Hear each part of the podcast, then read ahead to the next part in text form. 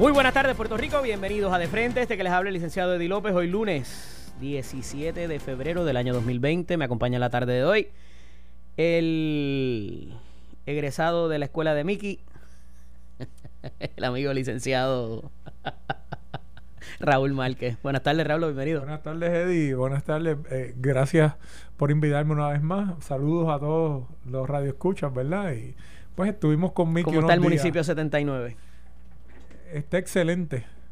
La pasamos muy bien esos días y pudimos descansar un rato. Importante. Está ya casi a punto de quitarle el título al compañero Carmelo Río en, en la cantidad de viajes. Así que te tengo otras noticias por ahí, después te comento fuera del aire. Muy bien. Mira, quería comenzar eh, ofreciendo eh, un muy sentido pésame a la compañera Silvia Rivera, compañera de acá de Unos Radio, una de nuestras vendedoras, eh, lleva mucho tiempo con nosotros, ante el fallecimiento de su hija en la madrugada o mañana más bien del sábado en un accidente de tránsito del cual han escuchado durante la mañana también. Eh, uno nunca se puede preparar para la pérdida de un hijo, ya cuando uno es padre pues reconoce ese, esa situación. La pérdida de los padres tampoco es fácil, pero pues es la el, orden de la vida eh, y pues eh, yo no me lo puedo ni imaginar, no, no quiero ni imaginármelo eh, nuestra, nuevamente nuestro más sentido pésame y nuestras condolencias, así también como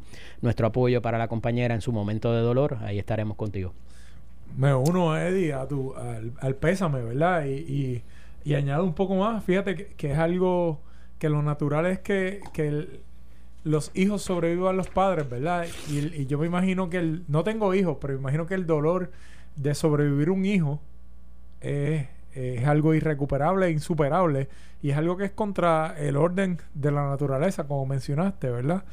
Eh, lo lamentamos mucho y nos unimos, nos solidarizamos con su familia y su dolor. Una joven de apenas 24 años, entiendo que esta semana cumplía los 25, melliza, eh, o sea, gemela con otra, así que eh, un golpe muy, muy duro y, así lo sentimos como familia que somos.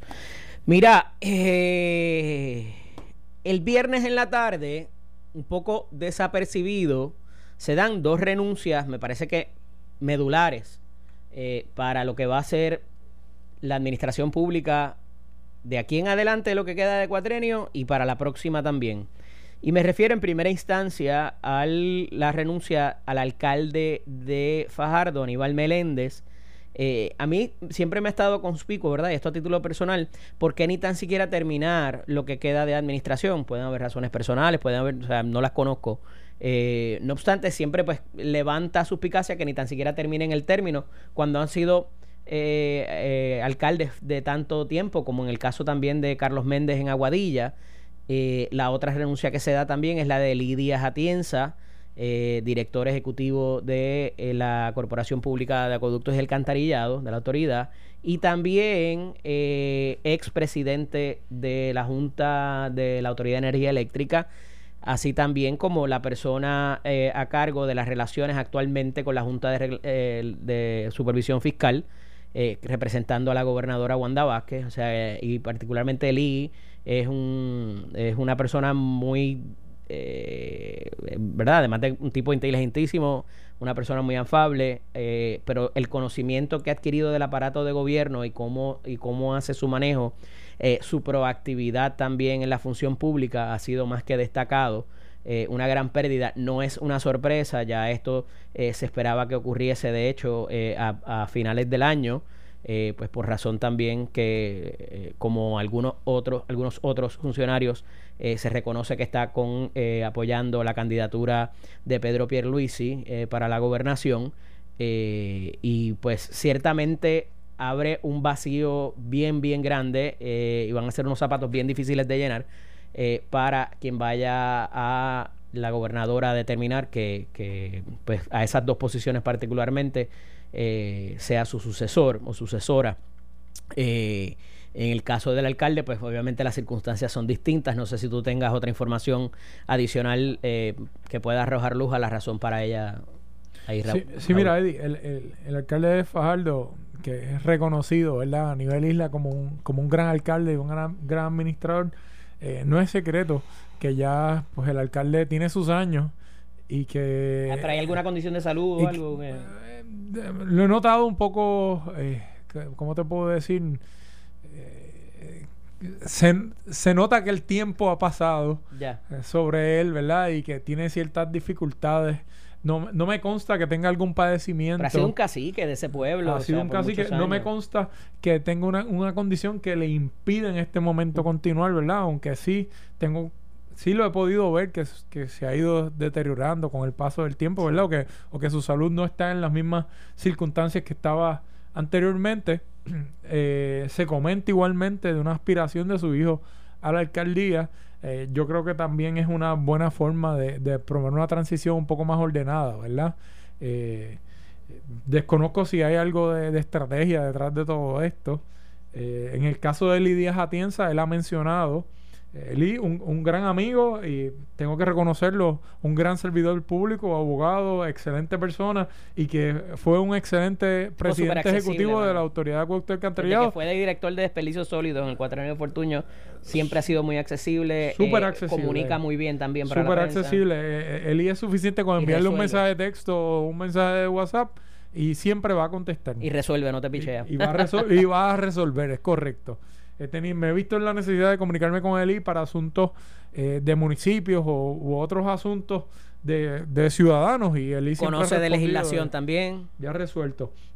Eh, Eli eh, como él mencionó él no se veía regresando eh, a la administración pública verdad ya era trabajaba en un bufete o trabajaba en su propia oficina regresó a la administración pública por petición del ex gobernador Ricardo Rosselló y yo entiendo que Eli la fecha del irse ya había pasado y tal vez la extendió por lo que pasó en el verano pasado y porque entendió que el gobierno de Puerto Rico lo necesitaba, pero ya habiéndose estabilizado la cosa un poco más, ¿verdad? Y ya teniendo la gobernadora el control eh, de, de su ente administrativo, pues vio que ya era el momento de salir. Además de que esto es muy común en esta etapa ya de, de las administraciones, cuando están en el último año, que hay muchos movimientos, hay salidas, y no creo que se deba a una razón extraordinaria, como unos han tratado de decir, sino que ya simplemente era su tiempo y que decidió continuar eh, entendiendo que ya ha culminado lo que era su misión en esta administración. Fíjate que una de las figuras que más se mencionan para, porque ya se rumoraba un poco la salida de, del alcalde de Fajardo, eh, y como sucesor se menciona la figura del presidente de la Cámara, Johnny Méndez. Eh, creo que hay unos problemas de donde vive yo. Hay un pequeño problema, que Johnny, Johnny Méndez vive en Luquillo, no vive en Fajardo. Correcto. Eh, pero que estaba interesado y obviamente pues eh, pudiera ser para la próxima quizás, ¿verdad? no, he este escuchado que Johnny Méndez esté interesado en ser alcalde de Fajardo. He escuchado que, el, que quien está interesado es el hijo del alcalde, ¿verdad? Eh, me parece que Johnny Méndez está concentrado e interesado en, revalidar como representante y continuar presidente por de la eso Cámara. Que se, por eso es que se llaman rumores. Hay que ponerlo, ¿verdad? Eh, tener la información para poder eh, corroborarlos o no. pero pues ciertamente esa es, el, esa es el área que representa Johnny Méndez. Quizás no vive en Fajardo, pero es parte de, de sus constituyentes actualmente del distrito, el cual representa en la Cámara de Representantes. Mira, eh, otro asunto que hoy ha ganado bastante notoriedad eh, y no es para menos y que me parece que es uno más en la cadena de errores que ha cometido la campaña o, Wanda Vázquez como candidata, no como gobernadora, es el asunto del desplante que se le hace a tres, al, menos tres eh, congresistas que vienen a Puerto Rico. Y no son cualquier tres congresistas. Se trata de Steny Hoyer, se trata de Alexandria Ocasio Cortés con y, se trata de Nida Velázquez. Las últimas dos eh, podrán tener diferencias quizás por las propuestas que han presentado y demás, pero en el caso de Nida Velázquez y Steny Hoyer no hay nadie más cercano a la presidenta Pelosi eh, y mucho más a la cuestión del desembolso del dinero para propósitos de recuperación o de cualquier cosa para Puerto Rico.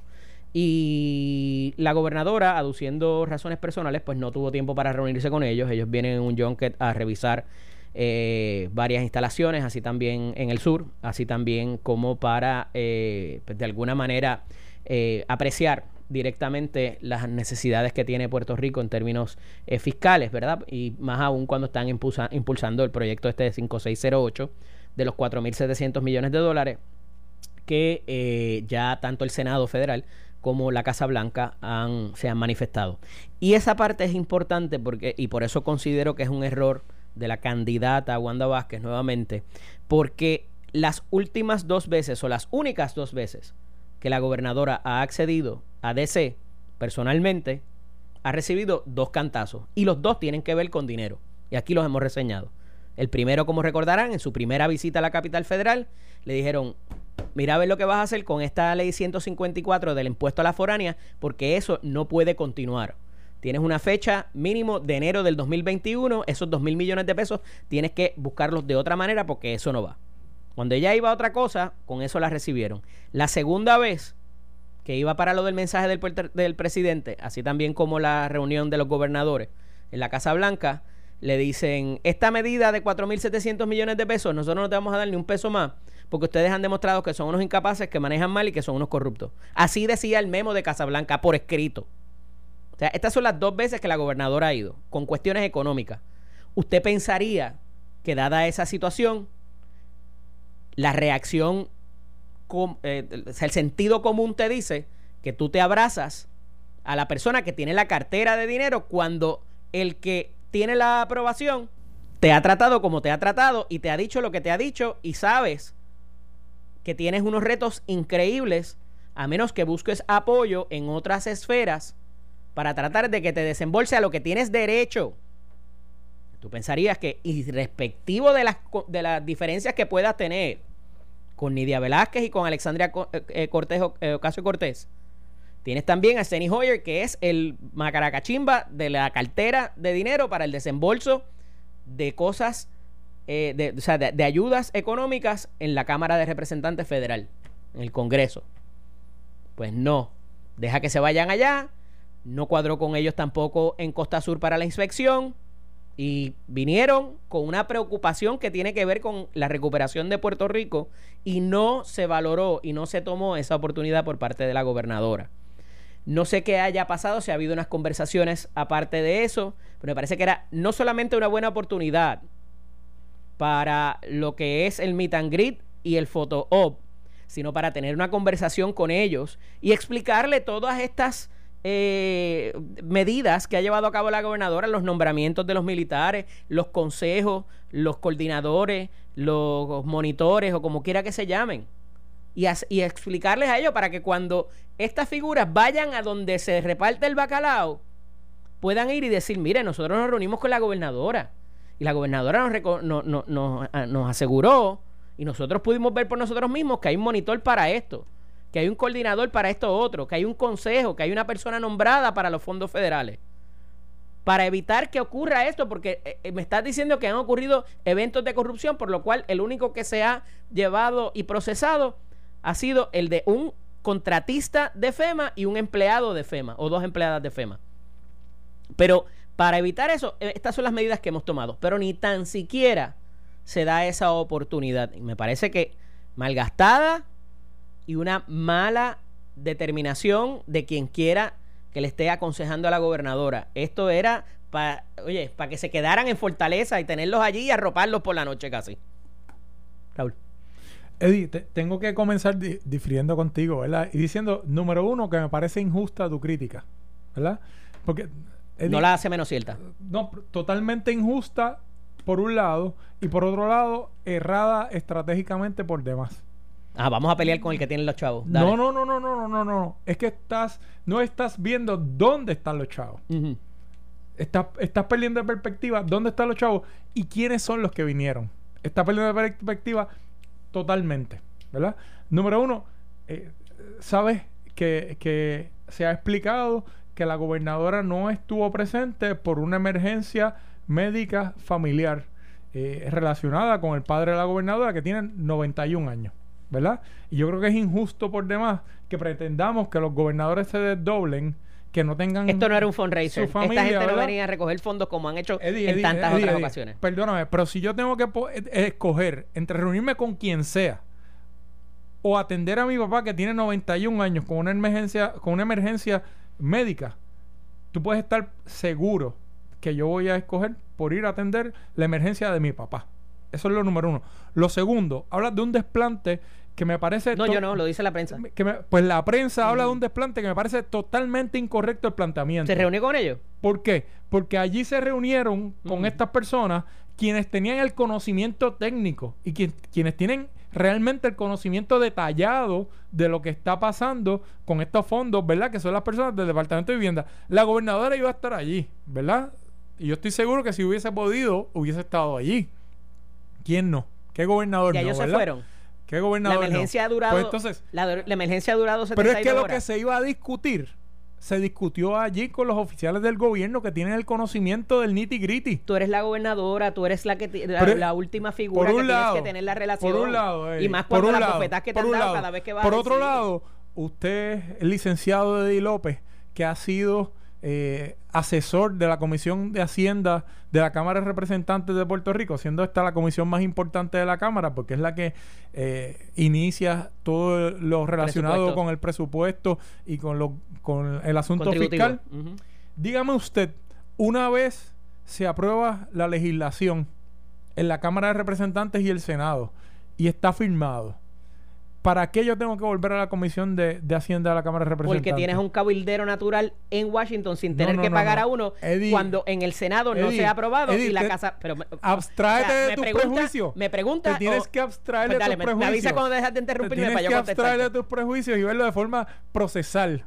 Olvídate de, de, del- de- Ya terminaste de de los, hacer la de los players. No, Ya no. terminaste de hacer la Olvídate pregunta. de los players. Una vez Me se hiciste una pregunta, ¿me vas a dejar contestarla? Una vez se asigna el dinero. ¿Me vas a hacer, me vas a dejar No, te la voy contestarla? a contestar yo para hacerlo más sencillo.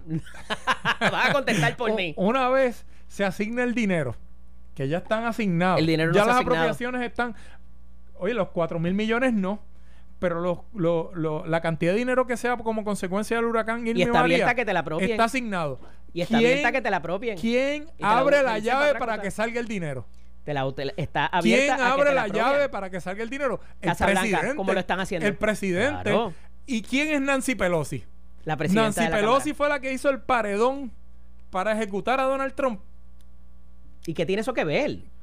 ¿Qui- ¿Qué Bueno, tiene eso que ver? Tienes las figuras- de que la gobernadora se reúna con los representantes Tienes demócratas. las figuras con principales. los representantes demócratas. Tienes que- las figuras que bajo principales. el liderato de Nancy Pelosi querían la semana pasada Tienes ejecutar al presidente de los principales. Estados Unidos. Por como, que Por lo, favor, como lo quieras con quien justificar. se tiene que concentrar Como en este momento es con el presidente para que abra la llave y ese dinero que ya fue asignado y Como lo aprobado por la Cámara y por el. Senado llega a Puerto Rico como lo quieras justificar. Tú tienes Ese las figuras.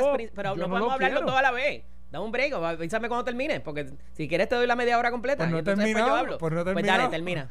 No he terminado. Esa foto con las personas que son enemigas del presidente en este momento, yo no lo quiero. Y la gobernadora no lo debe querer. ¿Verdad, Eddie? Me parece que estratégicamente se- sería un problema. Porque en este momento la asignación ya está hecha. Ya fue aprobada por la Cámara. Ya fue aprobada por el Senado. ¿Quién tiene que abrir la llave? No ha sido aprobada por el Senado. Por eso es que te digo que tienes La de los temblores. nacional. La de los temblores. Está Pero estamos hablando de las asignaciones de Irma y María. A que se apropie Raúl Márquez, como le hicieron y le sacaron el dinero, le sacaron el dinero a la milicia, le sacaron el dinero a Puerto Rico y lo mandaron para la para la, la pared esa que él está construyendo. en este momento, en este momento, está en el presidente y en la administración federal el abrir la llave y que el dinero que nos asignaron, que ya fue aprobado por la Cámara y el Senado, por los huracanes Irma y María, llegue a Puerto Rico Tú lo puedes finalmente. justificar como tú quieras.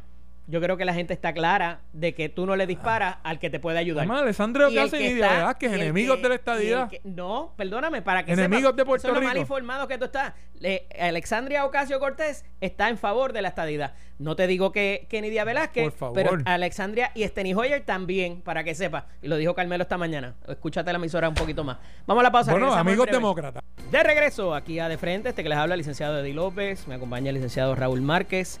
Mira, eh, Raúl, cuando empezamos, eh, quería también, además de darle el pésame a nuestra compañera, eh, felicitar tanto al senador Chayan Martínez, presidente de la Comisión de Salud del Senado de Puerto Rico, así también como al senador eh, Miguel Romero, candidato a la alcaldía de San Juan por el Partido Nuevo Progresista. Ambos cumplen años en el día de hoy, así que debidamente felicitados. Tengo el placer de conocerlos a ambos, a Miguel y al senador Chayan Martínez, ambos Ya hace unos cuantos. grandes legisladores. ¿verdad? Este, y estoy seguro que Miguel se convertirá en el próximo alcalde de San Juan.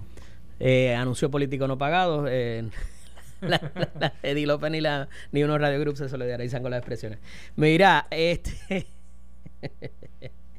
eh, otro asunto que tiene una trascendencia eh, media particular en el fin de semana es eh, una alegada cita de la gobernadora eh, luego de haber visitado una, una iglesia bastante conocida en el área de Bayamón, Toalta, donde alegadamente hace una, una aseveración de que ella está en el lugar donde Dios la ha puesto.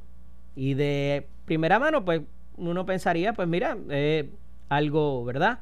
Eh, hasta cierto hasta, hasta cierta forma eh, pues cierto verdad porque quien hubiera pensado inclusive después de, de, ese 7 de diciembre del 2018 donde se enfrentó un proceso criminal en unos cargos en su contra que iba a terminar siendo gobernadora y mucho menos candidata a la gobernación para este ciclo electoral. Eh, pero un poco se sacó de, ese contexto o se le adscribieron unas razones quizás o unas motivaciones de grandeza o de sentirse eh, empoderada, ¿verdad? Eh, como que pues ella ha llegado aquí, ¿verdad? Y, y, y, de cierta manera pues no sé cómo no sé ni cómo ponerlo, de verdad, o sea, porque es que no le veo eh, ni tan siquiera la maldad, ¿verdad?, que pudiese haber en esa expresión. Eh, luego de escuchar una, unas expresiones de, de, un buen amigo eh, de lo que es el, el asesor en, en, cuestiones de fe allá en la fortaleza, Héctor Albertorio, licenciado Héctor Albertorio, entiendo que no fue, las expresiones no fueron así, o, más o menos esa es la línea que él lleva, y que pues eh, se sacaron, ¿verdad?, de, ese contexto y se, hicieron memes, inclusive, que circularon en el día de ayer, eh, donde la gobernadora hacía esa expresión. Eh, no sé por dónde va esto, obviamente tiene que ver también con el asunto que trasciende el pasado viernes, jueves, viernes, del el meme de Molusco, con, ¿verdad?, que ya todos hemos visto en la prensa eh, y la disculpa eh, que se solicitó de él y que la brindó y, la y la expresión completa que hizo eh, sobre la gobernadora. Y me parece que esto todo tiene que ver en, una línea de qué se coge a vacilón, de qué verdaderamente fue lo, es lo que se dice, en qué contexto se dice. y, y, trae el asunto de la mezcla también, no lo podemos dejar por fuera, de la política y las iglesias y pues cómo esto ha, de cierta manera, eh, se ha, habido una, mezcla, ¿verdad? Eh, para propósitos de que los candidatos eh, X tiempo, X cada, cada cierto tiempo, accedan a estos centros de fe para exponer y, obtener esas, esos endosos. Esto toma cobra, o cobra una importancia distinta en estos días, ya que eh, tienes el proyecto Dignidad también, que es una base eh, identificada ellos mismos como fundamentalista eh, de base cristiana y que accederían, porque quedaron inscritos, ¿verdad? para los diferentes puestos electivos y correr como un partido. y que por lo menos los líderes que se han identificado, se habían identificado eh, eh, para este para, para, con este partido en el pasado se habrían identificado con el Partido Nuevo Progresista. Y entonces como esto quizás eh, hay gente que ha ido tan lejos como decir que el proyecto Dignidad va a hacerle el efecto al PNP que le haría victoria ciudadana al Partido Popular eh, pues por diferentes molestias que ha habido, ya sea por el proyecto de igualdad religiosa, ya sea por el proyecto del aborto, eh, porque no se ha enmendado el Código Civil, porque no se ha eh, eliminado la cuestión del matrimonio igualitario y muchas otras cosas que el sector fundamentalista o algunos representantes del sector fundamentalista han demostrado cierta molestia en, la, en los últimos meses o en los últimos años para con la agenda del partido de gobierno. Eh, pero me parece que en ese sentido, oye, si la recibieron y la invitaron, en, el orden invertido, ¿no? si la invitaron y la recibieron y la, llamaron a pasar al, altar, como se ve en la foto, eh, pues, ¿sabes? Es una oportunidad. Yo no digo que haya sido totalmente para hacer política, eh, pero ciertamente le da una importancia y le da una eh, cierto nivel de, trascendencia para propósitos de que pues esta es la líder y esta es la ungida y a esta es la que apoyamos. Al final del día, de eso se trata, más allá de lo que se pueda, de la fe que se pueda profesar o del tipo de congregación que se visite. pero no sé, ¿cómo tú lo ves?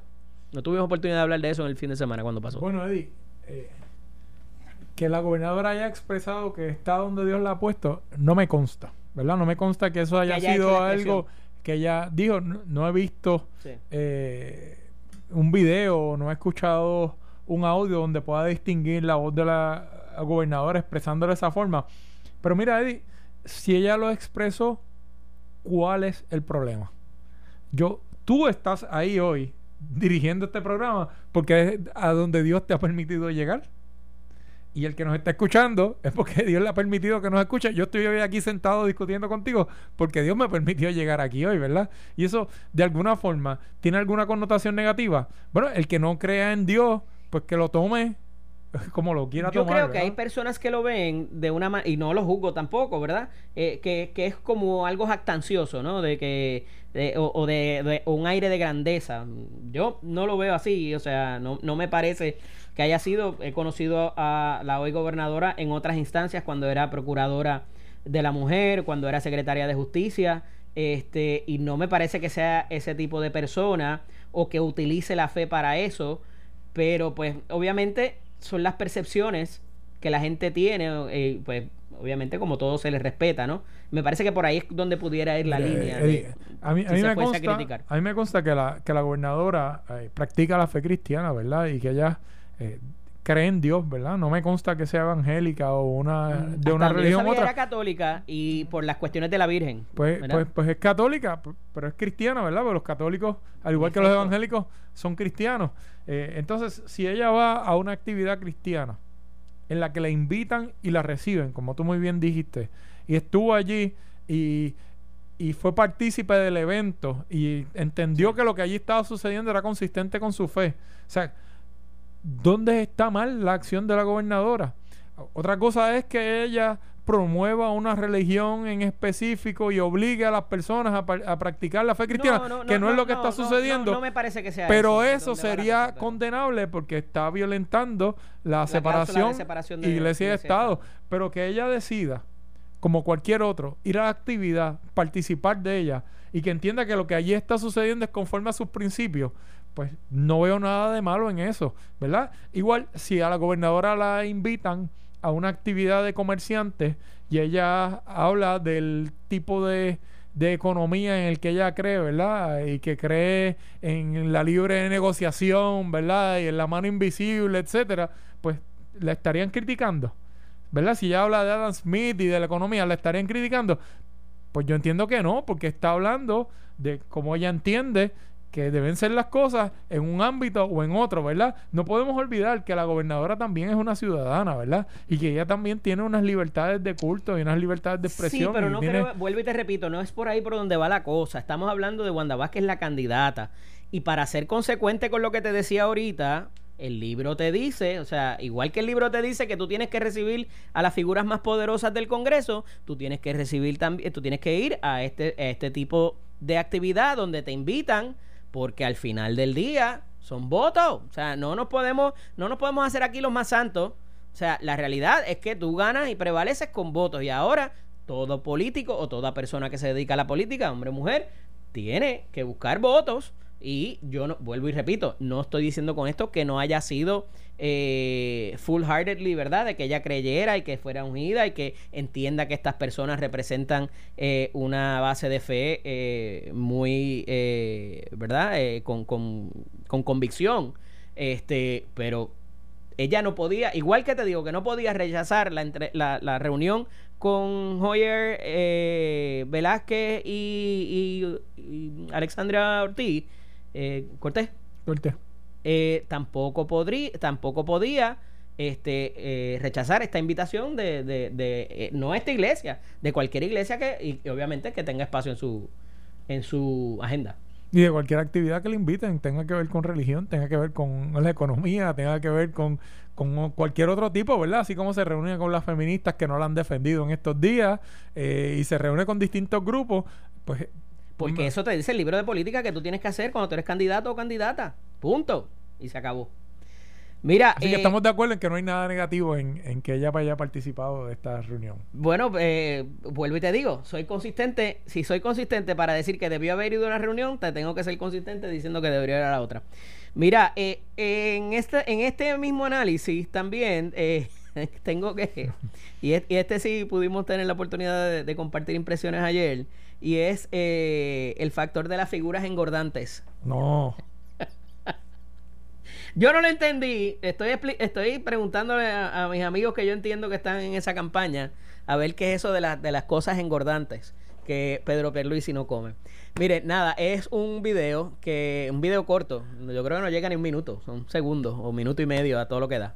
Eh, de son como 30 segundos. El excomisionado eh, Pedro Pierluisi que aparentemente ha tomado esta esto, este tipo de estrategia de hacer unos videos contestándole a, cosas que personas les escriben en las redes. En esta oportunidad, una joven aparentemente le estaba preguntando eh, que si él eh, se había hecho algún tipo de arreglo estético o se estaba poniendo botox o alguna cosa de esa.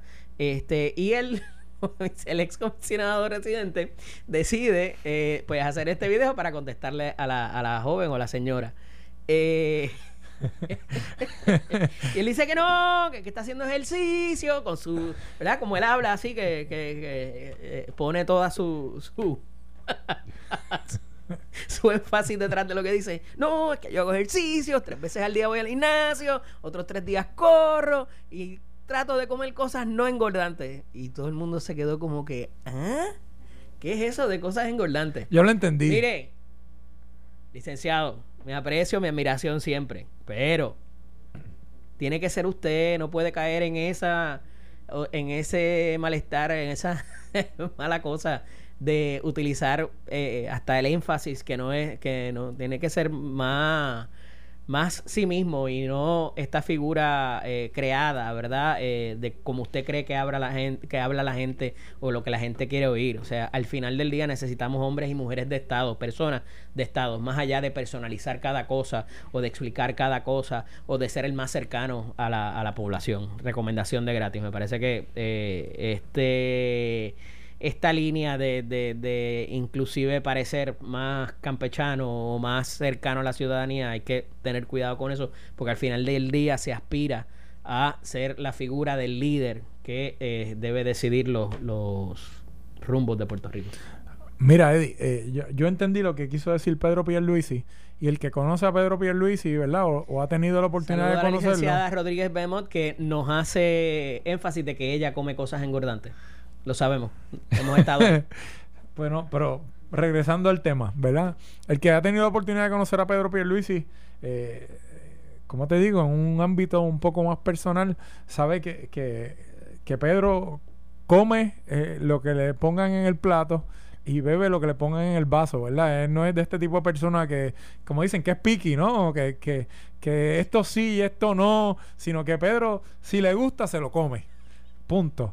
Pues él está eh, explicando cómo es que ha logrado eh, perder peso, ¿verdad? Y verse un poco más joven. Y es que no come comidas engordantes, dijo en el, dijo en el video. Pero, pero podemos entender lo que quiso decir. Lo que yo no puedo entender, Eddie, es cómo esto es consistente con la campaña política o con lo que desea proyectar, más allá de, como tú dices, verse como una persona campechana, de pueblo, que habla, como habla todo el mundo, que dice los disparates que dice todo el mundo, ¿verdad?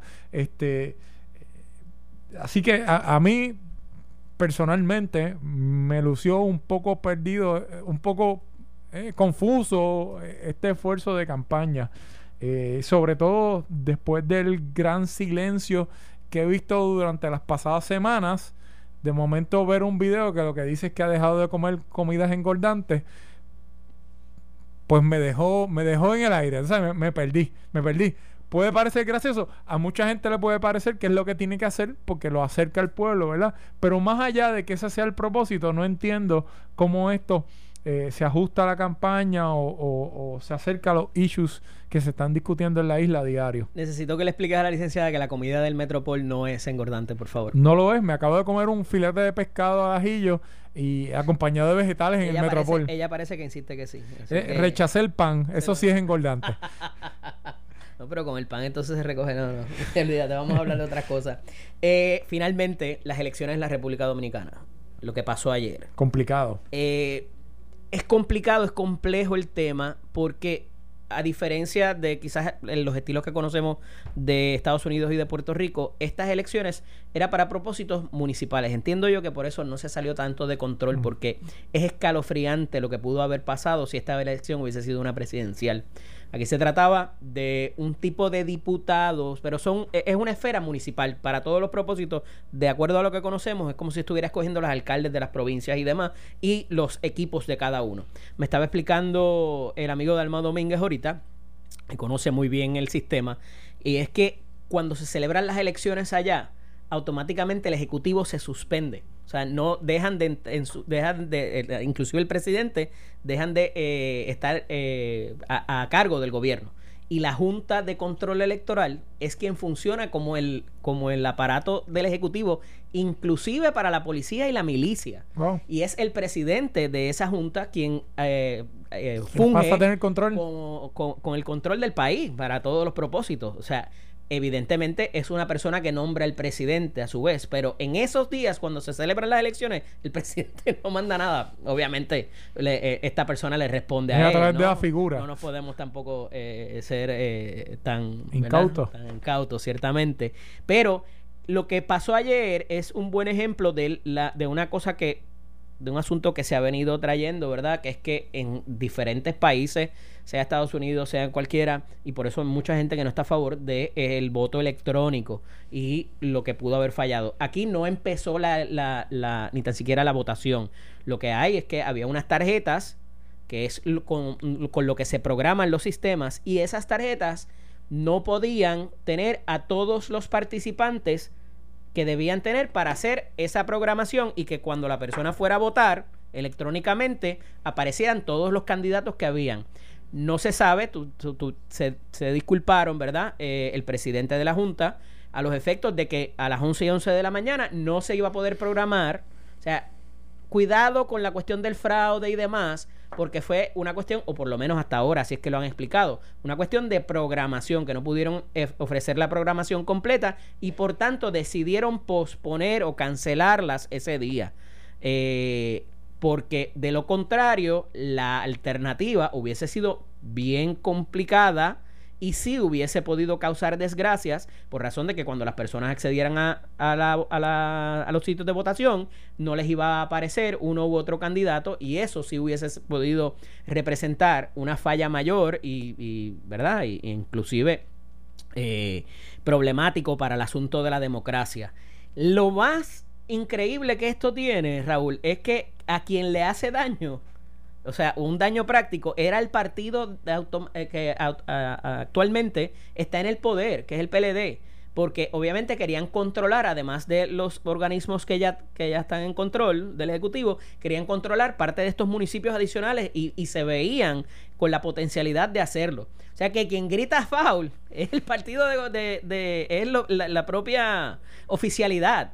Eh, de que por qué esto no se podía hacer, y me parece que obviamente va a tener una repercusión interesante.